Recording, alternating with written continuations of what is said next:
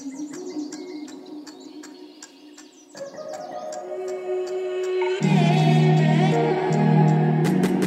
gusta la bajada también. Hoy vamos a hablar del efecto checklist. Te estaba diciendo, me gusta la bajada. Cómo una simple lista de comprobación elimina errores y salva vidas.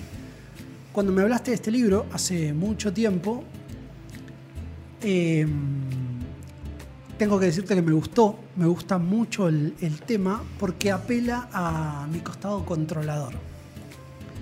Eh, la parte de Martín Te hace sentir bien. claro.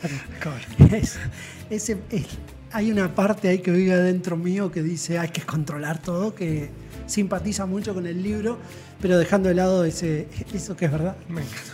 Eh, me gusta mucho la idea de ordenar eh, en, un, en un checklist. Siempre me gustó, bueno, tiene mucho que ver con el, con el orden de la prioridad diaria, Claro. ¿no? con, con la lista de tareas. Bueno, él dice que hay muchas como paradojas en relación a la checklist, porque dice en la era de la, de la gran complejidad informática, ¿no? de casi de los robots y todo, yo cómo es que propongo, cómo es que vengo a proponer o cómo es que vengo a desarrollar un concepto de cómo eh, impacta una simple lista de comprobación que, para ubicarla rápidamente como una imagen cotidiana, puede ser desde una lista para ir a un supermercado hasta una receta. Pero vamos a hablar primero del autor. Yo, es, es un, perdón, es una paradoja absoluta. es verdad que en un mundo tan tecnológico que todo lo podés tener eh, digitalizado, que se supone que los procesos complejos tienen que tener más que una lista de comprobación, te lleva mucho al escribir a mano en un cuaderno, ¿no? Bueno, te interrumpí, Y- vamos a hablar del autor. Él es eh, médico cirujano especializado en glándulas endocrinas. Es un cirujano medio estrella, es muy famoso en Estados Unidos. De hecho, él bromea un poco con esto de que antes de que ingrese el, el- el cirujano general, digamos, todo el mundo hace silencio y, yo, y ese papel de estrella no ha favorecido el tema de aplicar las, las listas de comprobación, porque quiénes son, que es un pedacito de papel para decirme a mí, cirujano estrella, lo que tengo que hacer.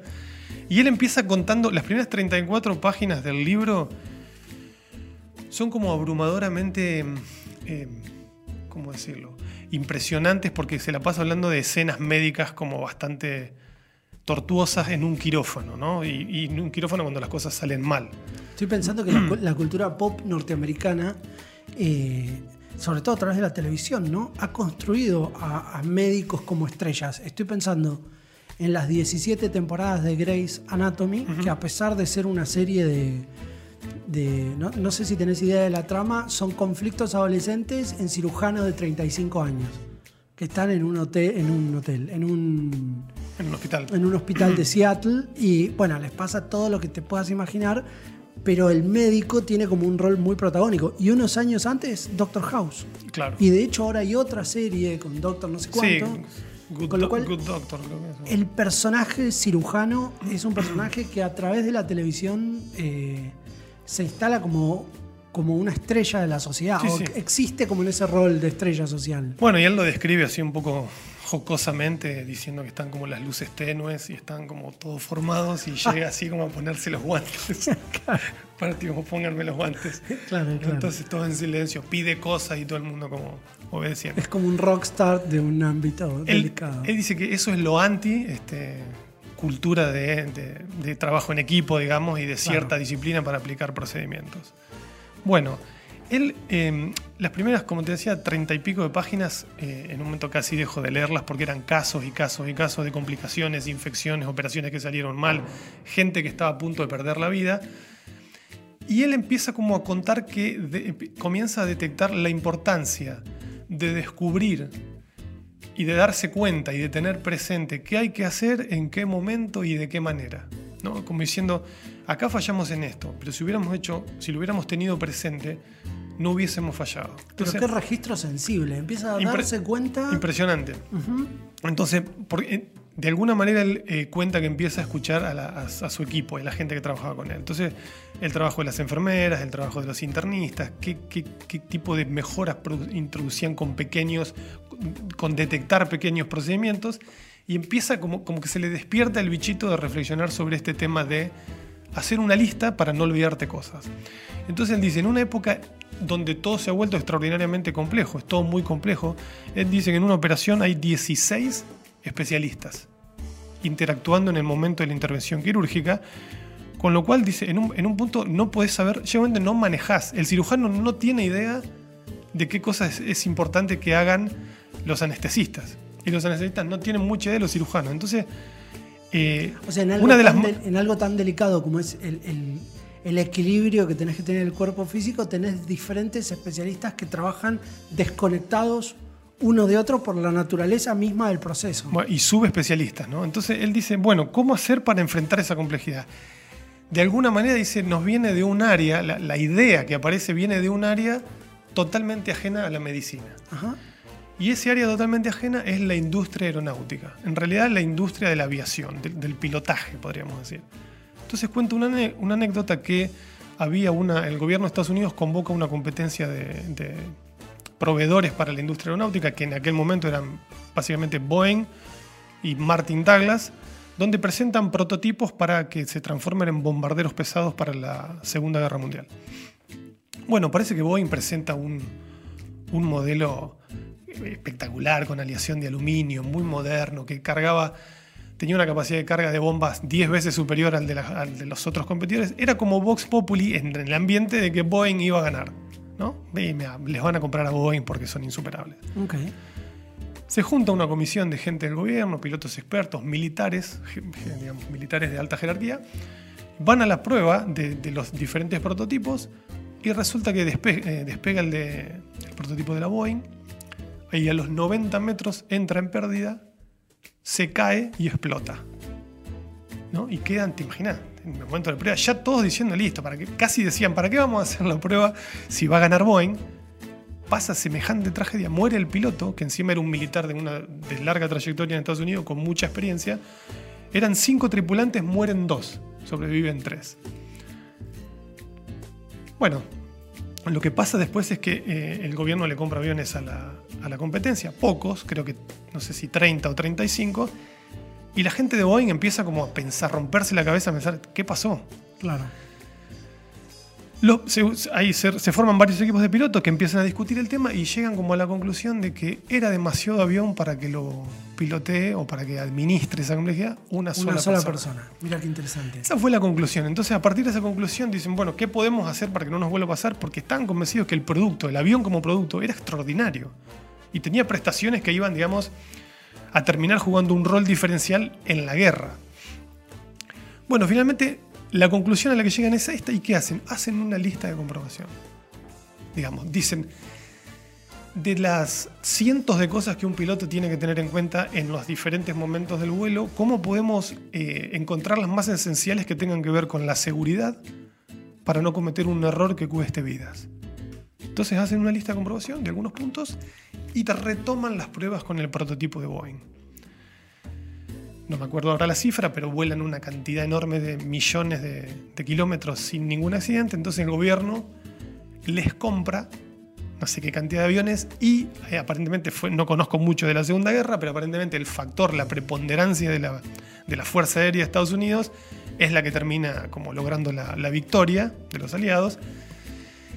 Y entonces un poco la moraleja que él cuenta es, dice, che, fue una lista de comprobación la que se hizo. Lista para de dar comprobación le dicen básicamente un checklist. una serie de pasos, claro, es, es, eh, exactamente, es la, es, eh, la palabra que se usa habitualmente en el checklist, pero eran como 12 pasos. Mira, en el momento del despegue vos tenés que mirar estos 12 pasos antes de despegar. Durante el despegue son 3, ¿no?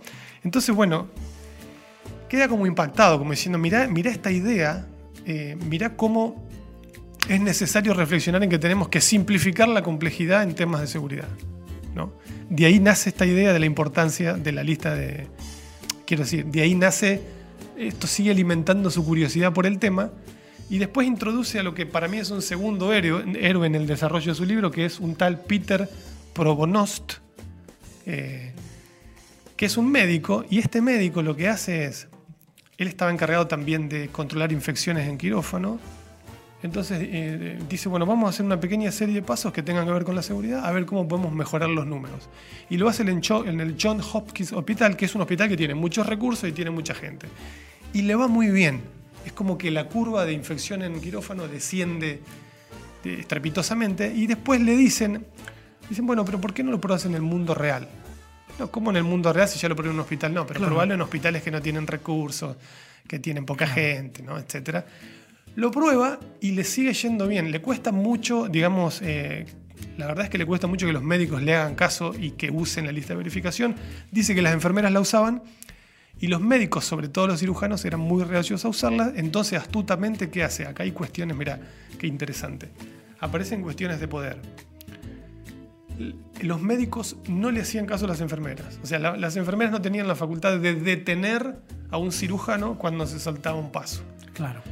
Entonces Probonost habla con los directores del hospital y les dice, necesito que apoyen este, O sea, guiaba. esta prueba. la- las decisiones se tomaban en función de la jerarquía y no en función del conocimiento. Exactamente. Ajá. Entonces dice, eh, consigue ese apoyo y los directores del hospital dicen, perfecto, vamos a poner una nueva regla que faculten, que faculte a las enfermeras a detener a un cirujano. ¿No? Muy, A suspender la tarea. acordar de detención de tareas, claro. Entonces que a partir de eso, eh, ahí empezó a cambiar la cosa y dice que esa decisión, dice Gawande, fue No, es que revolucionaria. intro- además introducís un conflicto en la cultura. dice fue revolucionaria. Porque claro, al no existir esa regla y había conflictos, las enfermeras no se iban a exponer innecesariamente a tener un conflicto con un cirujano, podían ser despedidas o castigadas, entonces no lo hacían. Entonces empezaron a relacionar que las mejores posibilidades de la lista estaban con conseguir apoyo de la, gente- de la jerarquía, lo consigue, y eso revolucionó el uso de la lista de comprobación. Y lo curioso fue que empezaron a detectar que los casos de infecciones, por ejemplo, bajaron prácticamente a cero. La lista de comprobación simplemente era un orden de pasos que había que revisar. Exactamente. Ajá. Y que no, no se podía comenzar con la intervención quirúrgica hasta tanto no se había repasado ¿Por cada uno de los pasos. El efecto checklist. ¿Cuál es el efecto checklist? Bueno, él dice que uno de los efectos más importantes es que induce disciplina e induce cultura. ¿no? Y te voy a dar un ejemplo.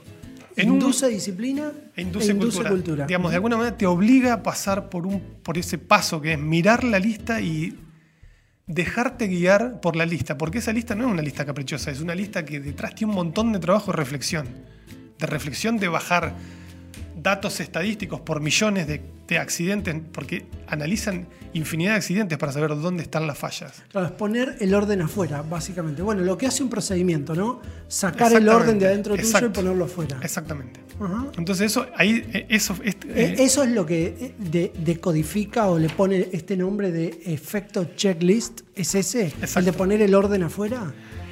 Incluso, eh, incluso más, él dice, todavía, dice Gawan, yo tengo dudas. Dice, yo seguía teniendo dudas de que esto pudiese funcionar. Realmente dudaba.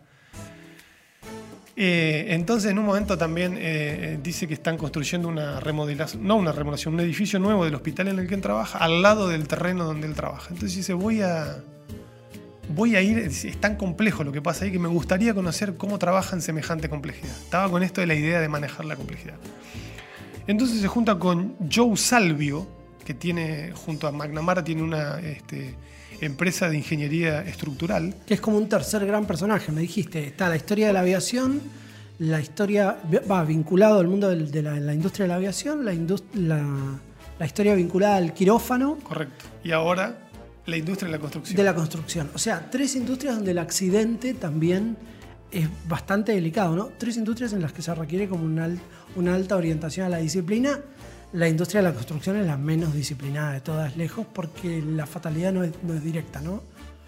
Bueno, O- o ta- se ve que en Estados Unidos quizás es un poco diferente. Él se quedó muy asombrado cuando lo invitan a, a entrar a la obra. Claro, le es verdad. ponen el casco y es le dicen... muy latinoamericano el Claro, comentario. Exacto. Entonces él entra a la obra, bueno, recorre un poco, no entiende nada, tenía vértigo, dice que le muestran, lo, lo hacen acercarse al borde de los pisos, se asustaba, qué sé yo, pero dice, mi visión del asunto cambió cuando me llevaron a la sala general de reuniones. Esa sala general de reuniones es una especie de comando central que lleva la obra, esto era un hospital de 12 o 13 pisos. Dice la orquestación que toda esta gente tiene que llevar adelante para que esa obra avance con 16 eh, o 20 especialidades distintas al mismo tiempo y se vaya construyendo desde los cimientos hasta el último vidrio que se pone afuera, es impresionante. Y lo que vi, dice para mi sorpresa, en todas las paredes de la sala de reunión eran Checklist. listas de comprobación. Listas de por comprobación. todos lados. Pero quiero agregar algo que me pareció muy, muy. Sí, Es bastante más linda ahora que, que lo estoy como interiorizando de a poco. eh, la, el- la forma de pronunciarlo en castellano. Lista de comprobación es bastante más lindo que checklist. Claro. Porque te lleva, te remite a Bueno. esta idea de que hay una lista donde comprobás si eso que ocurre, si eso que debería ocurrir efectivamente ocurre. Tenés que comprobar pasos.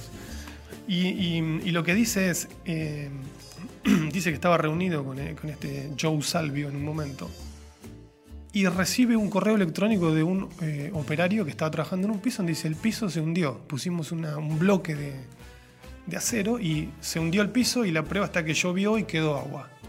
Eso le cuenta eso, se reúne con no sé con quién.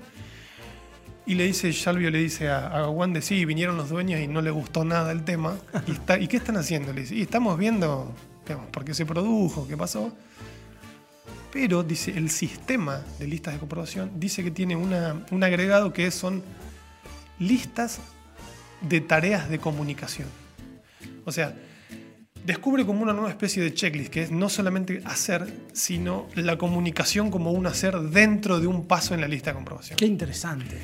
Una de las cosas que tenés que hacer y que la lista te obliga a seguir es juntate con los involucrados que están en ese problema y tenés que hablar de lo que pasó. Y se tienen que poner de acuerdo de la solución que van a tomar y la tienen que acordar y llevarla adelante. Eso me pareció como una cosa... No como sentido común para resolver un problema, que es lo que podría ocurrir o no ocurrir, sobre todo si hay alguna tensión después de- de- del problema dentro del grupo, sino como un paso que tenés que cumplir porque está en tu lista de comprobación. Exacto. Me encantó. Che, le avisaste a fulano, te acordaste de avisarle. ¿Y a quién más hay que avisarle?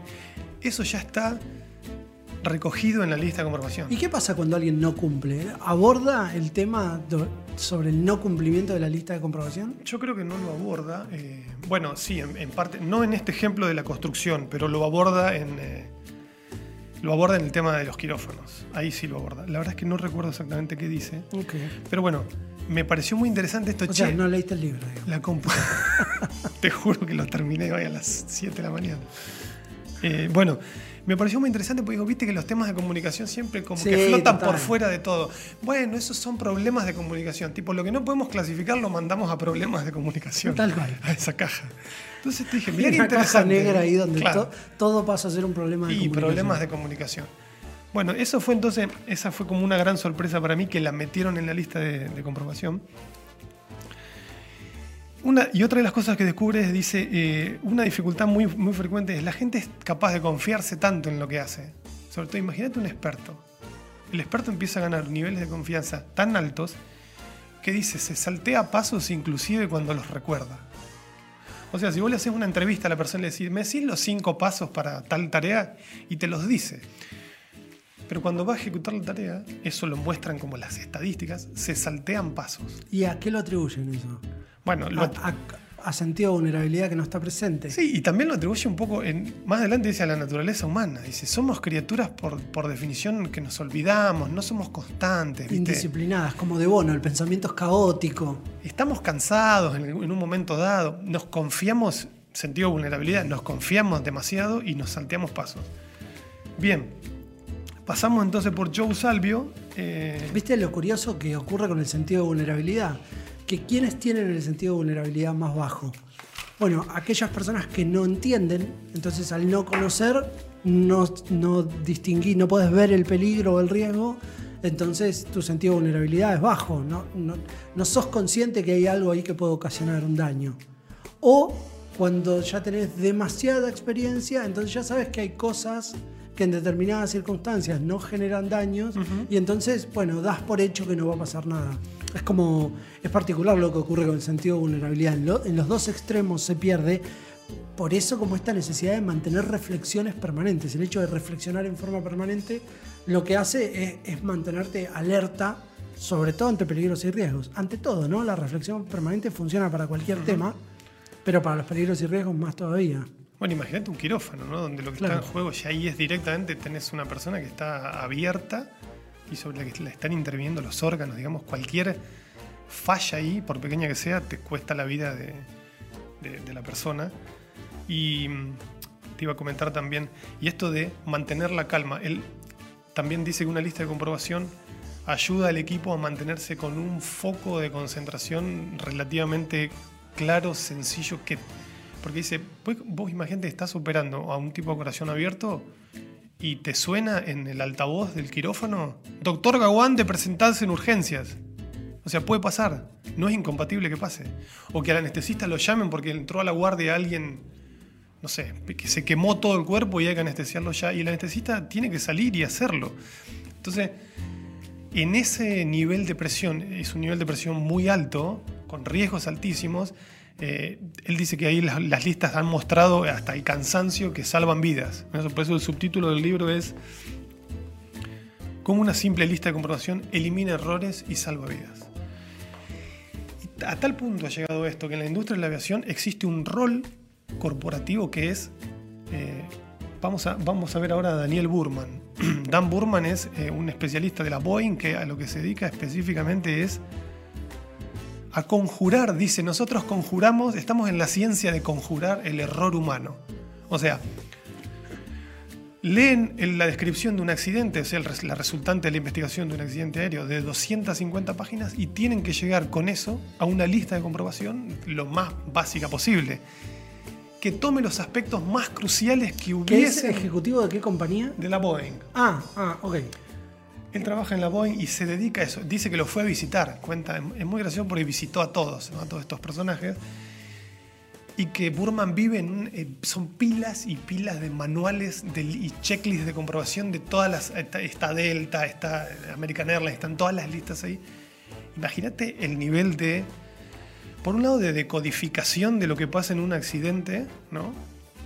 Todas las causas que involucraron y dónde puedes intervenir con algún enunciado que puesto en una lista de nueve pasos le diga a un tipo, mira esto. Si miras esto, puede que todo este encadenamiento no suceda. Esa es su tarea específica. ¿no? Ya existe como un rol dentro de las corporaciones. Me pareció impresionante. Visita a este hombre y él le da como una definición, de lo que me pareció como una definición final de, lo que es una de las bondades de la checklist.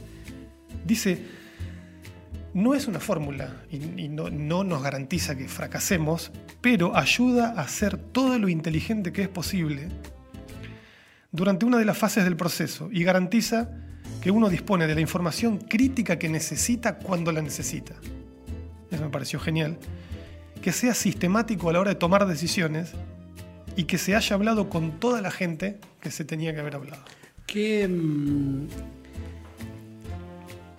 qué contradicción entre lo útil y lo efectivo que es desarrollar listas de, de comprobación o checklist y la complejidad que tenemos nosotros como, como bicho, como animal humano para seguirlas. Digamos, aborda el libro cómo, cómo vencer la indisciplina dice, bueno, miren, y además somos este bicho humano que no le gusta el orden ni la disciplina, etc. Eso lo dice con esa palabra, no nos gusta. Ah. Por algún motivo. La verdad que es como que plantea todo el tiempo. Y simplemente dice, bueno, ¿y debería gustarnos? ¿O te da algún, alguna suerte de hack? O de, no, da hacks ni. De shortcut para. Dice que es el desafío, pero bueno, de alguna manera dice, che, listas de comprobación. las tenemos que usar. Y eh, te habla de las bondades de la, lista, pero no te ayuda a la implementación, digamos. No, ese es un desafío bien grande. Bueno, cuando eso ocurre, cuando no hay una ayuda en la implementación de los temas, ¿a qué se recurre? A ver, ¿qué se te ocurre? A la reflexión. Necesitas que la gente incorpore eh, motivos a su conducta. Es decir, que entienda por qué y entender a partir de profundizar en las temáticas. Una vez que... ¿Viste cómo funciona el, el, placer por hacer algo? Digamos, vos necesitas que la gente tenga cierto placer de usar una lista de comprobación. Sí, pero ¿hay algún placer en hacer? Sí, el placer que te da la habilidad y el conocimiento. O sea, el hecho de que nosotros aprendamos a hacer algo tanto intelectualmente tengamos el conocimiento sobre algo como aprendamos físicamente a hacerlo, eso ya nomás, el dominar algo, eh, no recuerdo exactamente quién había trabajado esa temática, pero hablaba sobre cuando los temas son duros de asimilar, lo que necesitas es despertar en las personas el placer del conocimiento y el placer de la acción a través del dominio. Incluso... Decime cosas más antipáticas que un checklist. Ahora, cuando te volvés muy hábil en, en resolver las tareas diarias y en, y en- Bueno, hay todo un método, ¿no? Sobre la famosa gran bandeja de entrada para procesar el- las tareas diarias. Lo, lo voy a. Me lo llevo anotado para que traigamos a discutir. Motivo de tema. columna. Eh, te quería, cuando te escuchaba, me, me acordaba del. ¿Viste la película de la Soli? La del Soli. No. Sully, la del piloto Ah. que aterriza en el Hudson, en el río Hudson. Eh, no, pero ubico el caso. Bueno, habla, de la, habla del caso, es un caso real. Y traigo este comentario a colación de que son, estos son entornos, como te decía, de alto riesgo y donde a veces para tomar decisiones tenés muy poco tiempo. Claro. Este Solenberger, el, el piloto, tuvo tres minutos y medio. Tres minutos y medio desde que los gansos eh, impactan, ¿viste? Para lo- para el que no lo conoce, impacta una bandada de gansos en los dos motores del avión mientras despegaba. Creo que estaba a 900 metros de altura. Y se le, se le clavan los dos motores al avión, al Boeing. Iban creo que 160 personas. así. Se le clavan los dos motores. Entonces empiezan, se miran con el copiloto, tenían bastante experiencia de trabajar juntos y deciden que lo primero que hay que hacer es ubicar dónde van a aterrizar y en segundo lugar tratar de prender los motores. Y él y cuenta, la película te lo cuenta todo y vos decís, así hicieron una película de casi dos horas, pero son 3,5 minutos. Ya me, me La- da taquicardia. la- Poner el cronómetro. La película eh, se desarrolla, nos fuimos un poco de tema, pero Sí. no importa, ¿se desarrolla en esos tres minutos? ¿Cuenta esos tres minutos? Sí. O. Sí, sí, los cuenta. Ok. Y lo que pasa es que vamos trae diferentes cosas y se termina haciendo ¿Sabes que hay un capítulo de Outliers, el libro de Gladwell, que se llama Etnografía de los accidentes aéreos? Y te cuenta cuáles son las principales dificultades por las cuales se producen los accidentes aéreos y uno de los ejes centrales es la comunicación. Claro. eh, que es básicamente lo que el efecto checklist ataca centralmente. Es decir, bueno, el ser humano se comunica mal, el ruido es constitutivo de ¿viste? Las, las personas entre nosotras que tenemos más posibilidades de, de entendernos o, no- o de no entendernos. Básicamente de no De no entendernos. entendernos, claro. Eh, que esa tiene una explicación muy linda en el libro de Echeverría, Ontología del Lenguaje, que ya vamos a tratar acá también. Pero bueno, cierro todos Pero- estos paréntesis que abrimos para decirte que eh, Pero el algo más- efecto checklist viene a subsanar ese problema que tenemos los seres humanos de entendimiento. Pero fíjate que muchas veces la checklist, como se da en una situación de emergencia y de alto riesgo, te dice algo que por la presión y el susto del momento te vas a olvidar. Entonces, da un ejemplo que dice que fue lo que hizo Soli en la película. El piloto se pone tan nervioso, por ejemplo, en un monomotor, cuando se te clava el motor, dice que lo- lo- la tendencia que es hacer a darle al motor. Y la checklist te dice, en ese minuto, pilotee el avión, dice la checklist tiene un solo paso, que es, si se te clavó el motor y no lo puedes, dedicate, agarrar el, el- el timón, o no sé cómo se llama, y fíjate dónde vas a aterrizar y mantenerlo estable y llévalo. Claro. Para planeando a ver qué vas a hacer. Pues te olvidas en el momento. Y me pareció grandioso, ¿no? Como- No, no, está bien también, bueno, hay, hay como otro highlight acá, que es la checklist está preparada para los momentos de tensión. Claro. Es un libro que hay que leer. La pregunta del millón. El tema me resulta interesante. Ya te digo que es, es un, por lo menos es para tener clara una síntesis. Pues está muy conectado a la disciplina. Pero es un libro que. No sé si lo recomendaría. No es, claramente no es para todo público. Pero el impacto que tienen las checklists está, está como muy probado, en, cruza como muchísimas áreas. Cruza la gastronomía también, porque habla de las recetas. No me metí ahí porque si nos iba a ser un poco más largo. Pero yo te diría que si estás buscando una, una como manera muy ordenadora de reducir riesgos, digamos, mediante una lista clara, la reflexión que está detrás del libro para llegar a eso me parece que es muy valiosa. No se lo recomendaría a todo el mundo. al es un libro para claramente. trabajar conectado a disciplina Sí, operacional. por cruza ejemplo. disciplina todo el tiempo. Incluso el la última anécdota es que diseñan, mira, los, los objetos interviniendo el contexto, ya lo hablamos en otra columna. Diseñaron un checklist de quirófano que le pusieron de nombre al a la checklist listo para el despegue. Y pusieron el bisturí del cirujano eh, ba- debajo de una especie de carpita. Y la carpita decía listos para el despegue. ¿Cómo intervinieron culturalmente el contexto? El cirujano no podía meter la mano en la carpa para sacar el bisturí, eh, hacer la incisión, hasta que la enfermera en jefe no le decía que la lista había sido repasada y se podía despegar. En ese caso, despegar era hacer la incisión. O sea, las listas te ordenan el contexto en el que estamos. Eh, no me motivás a leer el libro, pero Igual ya voy a hacer un esfuerzo. vos Se lo me vas a pide- leer. No, hay algo, hay algo en mi naturaleza que dice lo tenés que leer para después no cumplirlo. Pero lo tenés que leer. Gracias. Bueno, gracias.